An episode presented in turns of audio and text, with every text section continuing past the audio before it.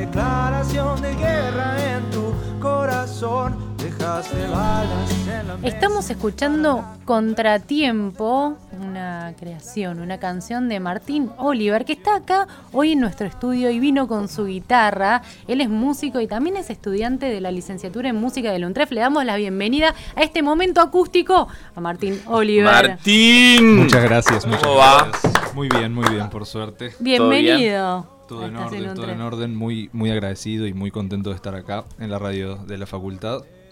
De nada, gracias por la invitación. Es No, un estudiante. Sí, aparte es un gusto que hayas venido y que te hayas traído la guitarra porque seguramente vamos a disfrutar de tu música aquí, aquí en nuestro estudio. Vos anda tocando los acordes, sentite cómodo, hacela sonar, eh. dale, bien, bien, Hacela bien, sonar perfecto. como si, si hubiera un fogón en vez de una mesa. Eh, estudiante de la licenciatura en música de nuestra universidad. Cuarto año nos contaba Cuarto recién. año, cuarto año. Eh, nada, ya transitando los, los últimos los últimos momentos, espero. digamos, tratando de meterle también a eso para que no, no, no se haga muy, muy largo el asunto. Pero bueno, estamos en eso, estamos en eso. Y, y es lindo recibirlo porque en los próximos días vas a estar eh, presentando un laburo que venís trabajando ya desde hace semanas con un equipo de producción también eh, importante. Imagino que hay ahí como una especie de, de nervios. o Ansiedad. tanto inquieto, ¿no? Sí, sí, sí, un montón. La verdad es que las últimas semanas eh, estuvimos con muchísimas cosas, porque es, es un lanzamiento por ahí un poco más grande, es un salto de calidad del proyecto, este show, de- con respecto a lo que se viene, es el pre-lanzamiento de, de Psicosis Radio, que es el disco que vamos a sacar en marzo del año que viene. Y bueno, nada, lo estamos pensando en una escala un poco más grande. Entonces, bueno, esos, viste, esos pequeños saltos de, ca- de calidad o de, bueno, uno lo plantea como calidad, pero tal vez es de, de estructura, eh, son difíciles, digamos, son muy a pulmón, eh, hay que pedir muchos favores, hay que moverse mucho. Pero bueno, nada, estamos, estamos en eso. Y habla- hablas en plural, digo, pero, o sea, te presentás como Martín Oliver porque son tus temas, los componés, los escribes, los escribís vos, Sí. pero de a poco vas conformando una banda, se, se conforma un grupo también. Sí, sí, sí, sí, sí. Eh, yo desde el principio planteé el proyecto solista porque primero la, la música es, es música de autor. Eh, no, si bien uno tiene la intención y en este disco la intención fue salir del lugar un poco de cantautor y empezar a hacer música de, de una forma un poco más eh, holística, como de con, en con respecto a la banda. Mm. Digamos que los arreglos ya no tengan tanto que ver con la guitarra y la voz, sino que, bueno, ya sean más Integrar. de banda, exacto. Bien. Igual sigue siendo eh, preponderantemente música de autor, con las letras, con la voz muy adelante, como que no, yo no diría que es música de banda. Claro. Y hablas de dar un salto, un paso a una nueva estructura. Eh, mencionabas que vas a hacer el lanzamiento de Psicosis Radio. Este es tu segundo disco y el, la presentación va a ser en el Teatro Sony. ¿Por qué hablas de una diferenciación entre lo que venías haciendo y lo que vas a hacer ahora? Bien, eh, creo que hay varias cuestiones. La primera es un cambio en la música. La música cambió, el, el foco, el eje cambió. Yo tenía ganas de hacer algo justamente más con bandas, salir de esa cosa más tranquila. El primer disco es, es muy tranquilo, es muy calmo, muy catártico también y quería pasar a otra, a otra cosa, a otra forma de hacer música. Eh, y cuando nos juntamos con Guille Beresniak, que es, un, que es el productor también de Miss Bolivia, de León Chalón, eh, va- va- varias bandas del, del oeste. Bueno, nada, su- surgió eso, digamos, hacer música que funcione, guitarra y voz, pero que también tenga una cuestión de la banda muy preponderante, de arreglos, una cuestión más más profunda que un simple acompañamiento, que era lo que pasaba antes, Claro. que también está buenísimo, digamos, Sí. no, no, no, no tiene nada de malo, pero yo quería irme para otro lado. Y en esto del proceso creativo, eh, está bueno charlarlo con artistas porque no siempre se tiene la posibilidad No. ¿no? de, de conversar con gente que se dedica a crear. Em, ¿Cómo llegaste a la, la expresión musical que deseabas? ¿Cómo fue ese camino? Eh, la, con- o sea, esto sería con respecto a este disco último que sí, pasó. o en realidad con cómo te vas formando vos como cantautor, como Ah. artista, digamos, eh, ese camino que fuiste recorriendo, ¿lo hiciste en base a referentes o qué es lo que te motivaba a seguir ese camino? Bien. Y yo creo que sí, los referentes son claves, digamos, la música que uno va escuchando en cada momento también marca un poco el ritmo de lo que uno compone. Eh, tampoco es tan lineal, digamos, no es que si yo empiezo a escuchar metal voy a empezar a componer metal, pero bueno, en algo va a influir seguramente. Claro. Eh, pero yo creo que es más es una búsqueda entre consciente e inconsciente que no muchas veces uno no, no termina no elige del, del todo conscientemente la cosa que termina, la canción que termina componiendo. Yo, el proceso creativo del, segundo disco con Guille fue muy, eh, fue un poco probarme en una dinámica más industrial, si se quiere, donde te piden un tema, un tema y medio, un tema y una idea por semana. Y mm, es durísimo mm. porque tenés que sacar las ideas a tirabuzones, como que bueno, te tenés que meter en un plan que uno no está tan acostumbrado sería como componer a presión, pero también, bueno, la presión se la, te la pones vos, que estás ahí, digamos, que te estás exponiendo a eso. Pero, bueno, y de ese modo también van saliendo cosas que uno deja de tener el control y que creo que eso es lo positivo de ese método. Que de la otra manera es como, bueno, voy, y hago y me hago el, el riff y hasta que no está la idea está bien, no sigo adelante. Claro. Y cuando vos tenés que tirar y vomitar ideas, es como, bueno, no tengo tiempo, tengo que llevar una canción para mañana y no me puedo poner a pensar. Entonces escribís y después te terminás dando cuenta que el resultado termina siendo parecido, como que terminás llegando a otros lugares, pero que no se siente, no es que se sienta apurado, sino que, bueno, simplemente es otro modo. Hablas de Guillermo Beresniak, el productor de este disco, y tal vez los que no estamos embebidos del mundo musical no conocemos cuál es el rol del productor en particular, con el trabajo con el músico. Em, contanos de qué se trata este rol para entender em, cuál, cómo es el trabajo entre ustedes. Bien. Eh, yo creo que hay muchos tipos de productor distintos en la música que, eh, de acuerdo a cómo sea el artista, eh, van trabajando de diferentes maneras. Hay productores que componen directamente, que le componen los temas al, artista y después van laburando como. laburan todo. El artista solo canta, ponele, que sería el caso de no sé, los, de afuera, digamos, Rihanna. Acá es raro, por ahí Lali sería ese, ese, ejemplo, pero acá no hay una industria tan grande. En mi caso, el productor, yo iba llevando canciones y él me iba proponiendo ideas. Me iba proponiendo, bueno, acá mete un puente, acá repetí el estribillo, acá modulamos, acá cómo vas haciendo eso. Pero en el caso mío, yo soy como un artista un poco hinchabolas. Entonces, eh, viste, muchas veces las cosas las termino haciendo yo porque si las hace otra persona y no me gustan, es como el doble de trabajo. Claro, rehacerla. claro, entonces por ahí yo hacía hacía todas las, las orquestaciones y él era como un veedor, que es súper importante, porque viste, es una mirada de afuera, externa y experta sobre las cosas, digamos. Uno lleva una idea y el tipo le da una terminación que vos por ahí jamás le hubieses dado si no, si no hubiese estado él, claro, esa figura. Y se encarga también de la cuestión de grabación. Guille se hizo también de ingeniero de grabación, entonces, bueno, la elección de los instrumentos, eh, la elección de, Mm, no sé, los micrófonos, la forma de microfoneo, el, concepto artístico desde la técnica por ahí. Ese sería el, rol que tuvo él también. Bueno, Martín, que cesen las palabras, haga sonar esa guitarra, llévenos al universo de Martín Oliver, que con gusto lo seguimos. Bueno, eh, ¿todo bien? Sí, sí, está perfecto. Nosotros nos acomodamos a vos. ¿Tengo que cantar acá cerquita o puedo cantar un poco más lejos? Pa, pa, pa, pa. Estamos bien. Vos empezás y nosotros te acercamos o te alejamos.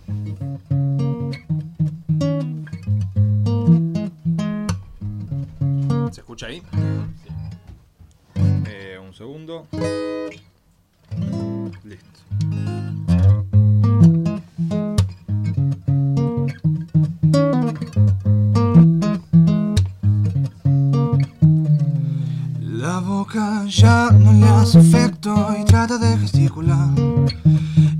Parece dudar, es que tanta gente debe haber algo de realidad. Se contamina con una ilusión que se transforma en obsesión y le borra el aliento. Y la costura de su mente se derrama de repente en el incierto de esa habitación. Otra vez. Y se va como quien no quiere ver que nada de esto fue casualidad. Con su proto caminar moderno y sigo una huella discretamente irregular de rutinas para no pensar en que se va a escapar y en sus ojos ya no queda espacio para desarmar la realidad de una absurda promesa.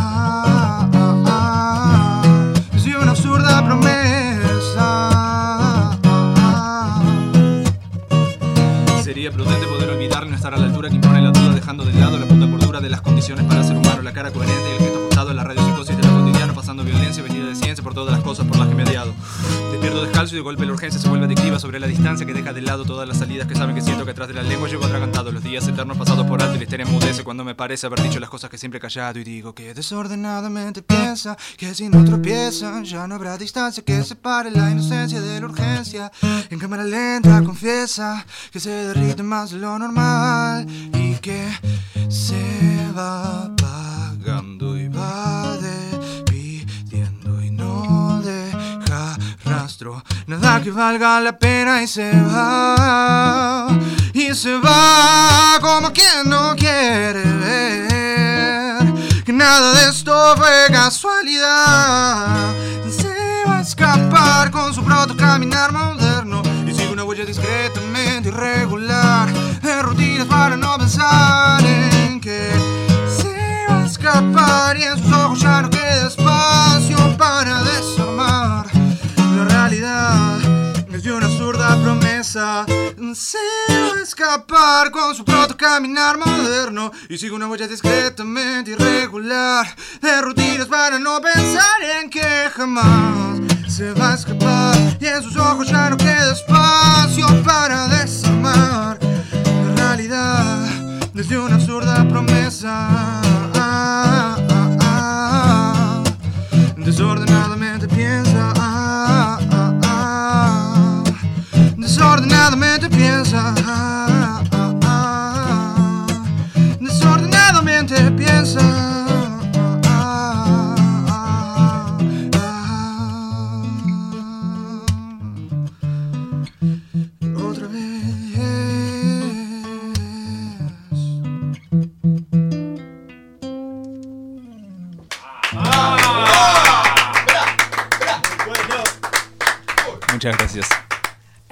Momento acústico aquí en Estación Untref. ¿Qué estábamos escuchando?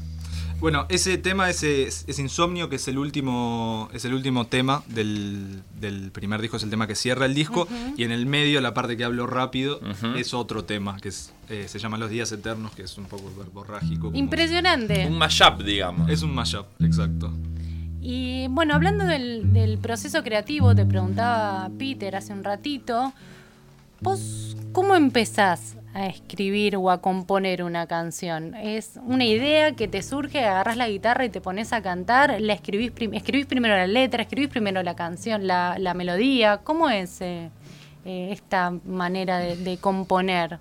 Eh, bueno, en mi caso eh, creo que es, en general empiezo desde la música, siempre desde una idea musical, como en este caso, bueno, ahora ya no lo puedo tocar porque volví a afinar la guitarra, pero eh, el tom, tom, tom, tom, Sí. empiezo desde ahí. Claro. Y veo qué puedo hacer arriba, que es como lo, muchas veces lo complicado, porque a veces uno tiene una idea musical linda, pero también cantar arriba y meterle una letra arriba no es tan fácil, o quedan Claro. cosas medio cruzadas, entonces hay que como practicar. Pero en general empiezo desde la música y después las letras, eh, yo tengo una infinidad de notas en el celular eh, con frases y con ideas y con cosas que se me van ocurriendo y, y no, te, no te diría que es que voy llenando, pero por ahí agarro una idea, una frase y desarrollo esa frase. Claro.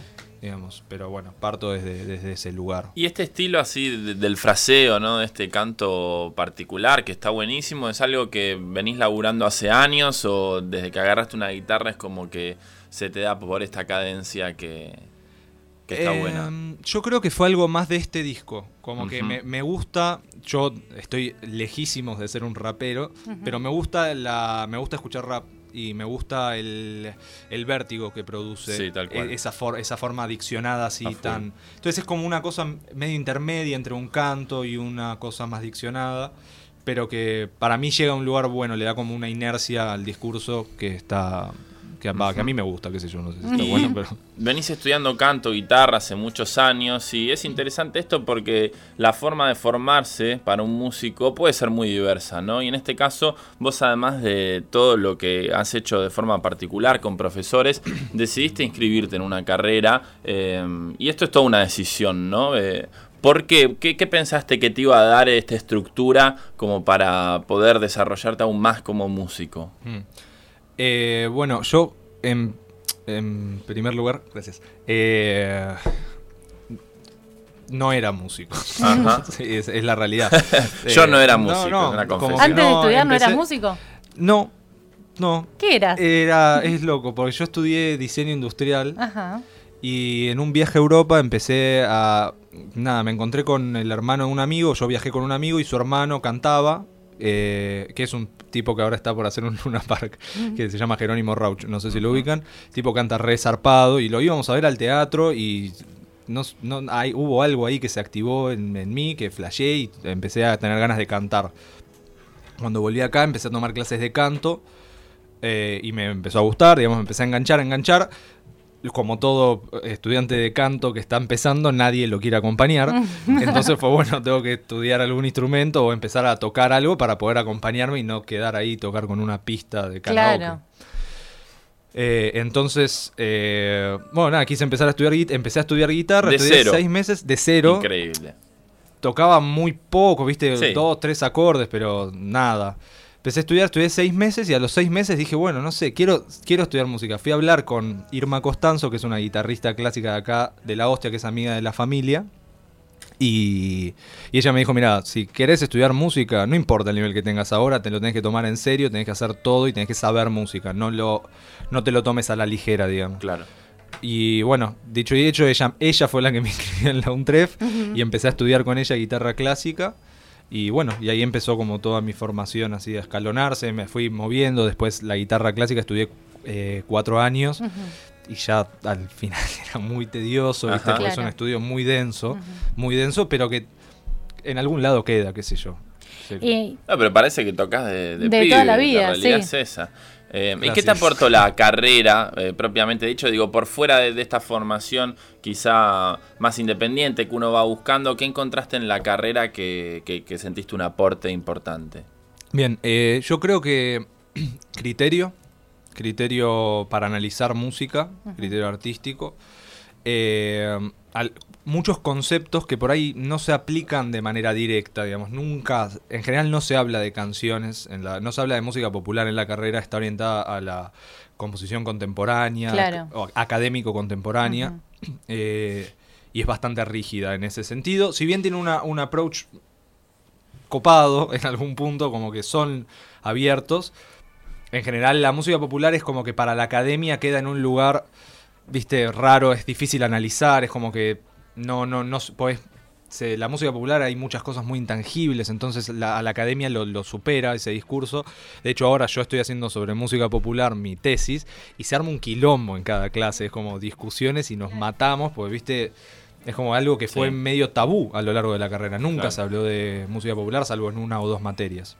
Y pienso, cuando uno empieza a estudiar música, vos nos dijiste que antes de empezar la carrera o un tiempo antes no eras músico, uno quiere tocar un instrumento y empezar a cantar y a tocar, pero en la carrera tuviste que empezar a estudiar composición y lectoescritura. ¿Cómo fue ese golpe con encontrarte con las partituras y las notas, em, no habiendo tenido contacto previo con eso? Bueno, ahí creo que hay dos cosas. La primera que cuando, como yo no tenía mucha idea de, que, de qué era la música ni lo que, era lo que me gustaba, estaba, viste, era, era muy permeable a cualquier idea. Entonces me, daban cosas para leer y para mí era como natural, porque yo no, no es que tenía una carrera de 10 años haciendo canciones y de repente me traes la partitura y es un peso, sino que es como que, bueno, se fue dando así como... Y la Untref en ese sentido tiene algo copado que es que no te impone la lectoescritura desde el principio de la carrera. Hay un año, un año y medio de transición que vos haces obras, los talleres de creación tenés, eh, haces obras, pero haces obras grabando, con sonidos del cuerpo, no agarras un instrumento. Es como que está enfocado a desarrollar la creatividad por sobre la técnica. Es decir, Sí. vos sin técnica podés hacer algo igual. Claro, crear. Después en cinco años te vas a querer matar porque te vas a dar cuenta que era pésimo, pero no importa, estás creando algo y estás haciendo una obra que eso es lo importante en definitiva. Y crear obras es lo que haces vos y queremos seguir escuchándote, que nos deleites con tus canciones. Una Muchas más, gracias. por favor, Martín. Una más y terminamos. Bueno, Seguimos, vamos a hacer... hablar, vamos a hablar del show, tenemos todavía un ratito. Bueno, entonces algo más arriba. Lo que quieras, Lo sí. que Si es arriba, mejor, traer. que es viernes. Dale, dale, vamos a ir arriba entonces. Así que eh, está con Nos nosotros Martín. Oliver. Él es músico y estudiante de la licenciatura en música del UNTREF y ahora nos va a deleitar con otra canción.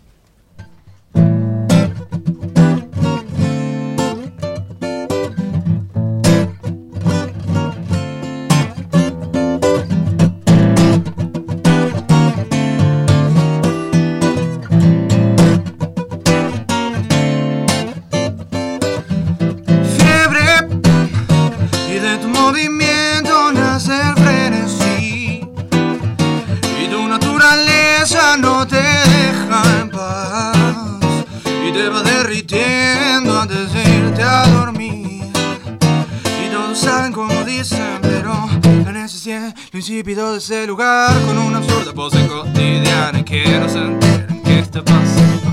En este infierno todo está prefabricado Tu verborragia me marea Y el movimiento invertebrado que desfila por tus venas No se ve tan casi casual. Es que no me dejan pensar Porque ya estoy rodeado de gente cool. Debería haber tomado la pastilla azul Y todos saben cuándo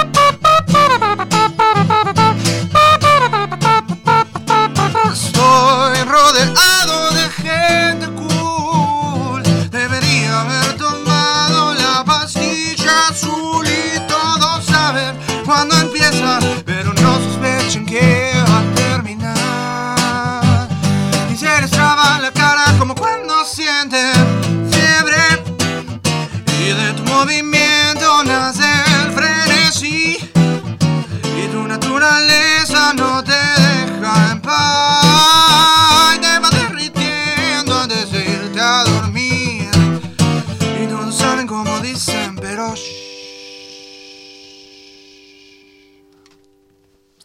¡Vamos! ¡Esa trompeta! Gracias. Para la radio funciona genial porque acá está la trompeta, ¿no? La trajiste, trompeta. era trompetista también. Hermoso, y a Nico le encanta la trompeta vocal. Así que nos visita en nuestro estudio Martín Oliver. ¿Qué estábamos escuchando?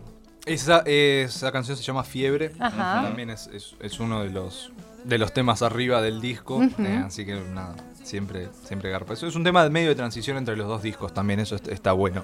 Como decirlo, hay temas que se gestaron más en el medio y hay temas que se gestaron más sobre la marcha Claro. y temas más al final, digamos, sobre, el, sobre la hora. Martín Oliver, ¿no?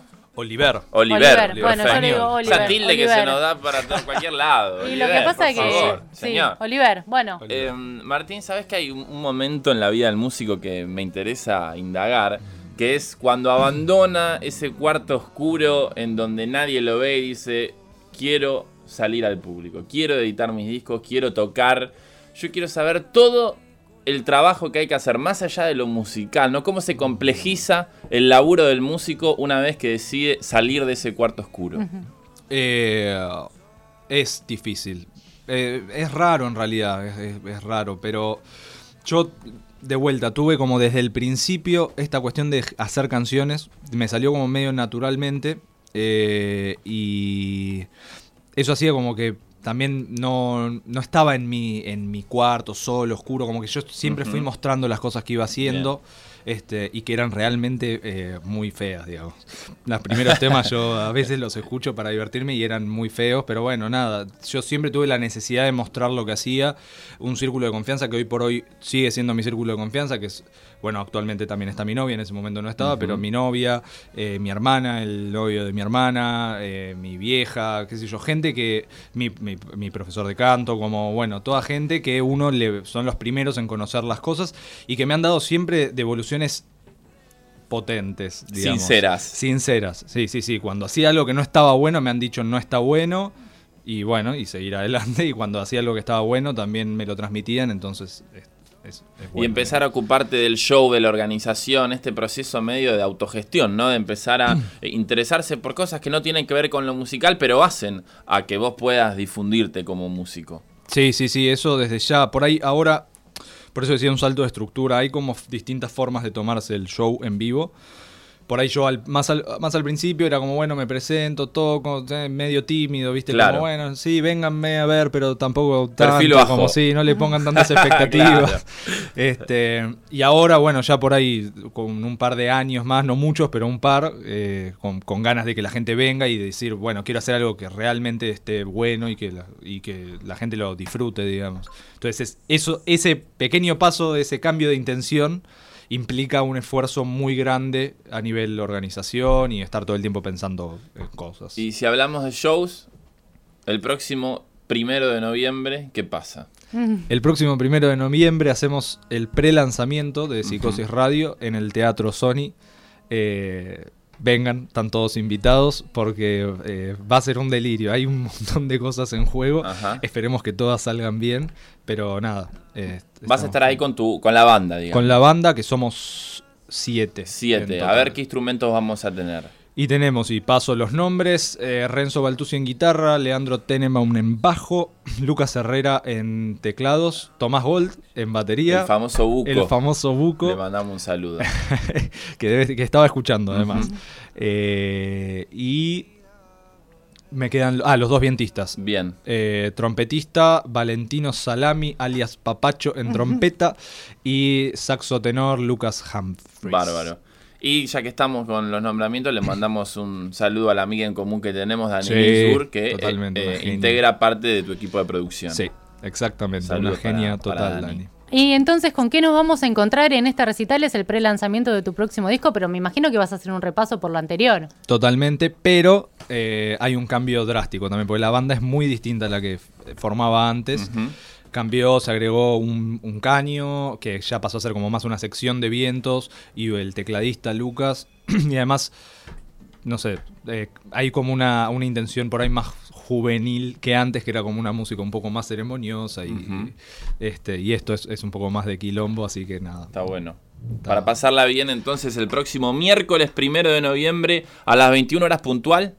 Eh, sí. Bien, 21 horas puntual. Entonces, en José Antonio Cabrera, esto es Palermo al 6027, ahí por Palermo Hollywood.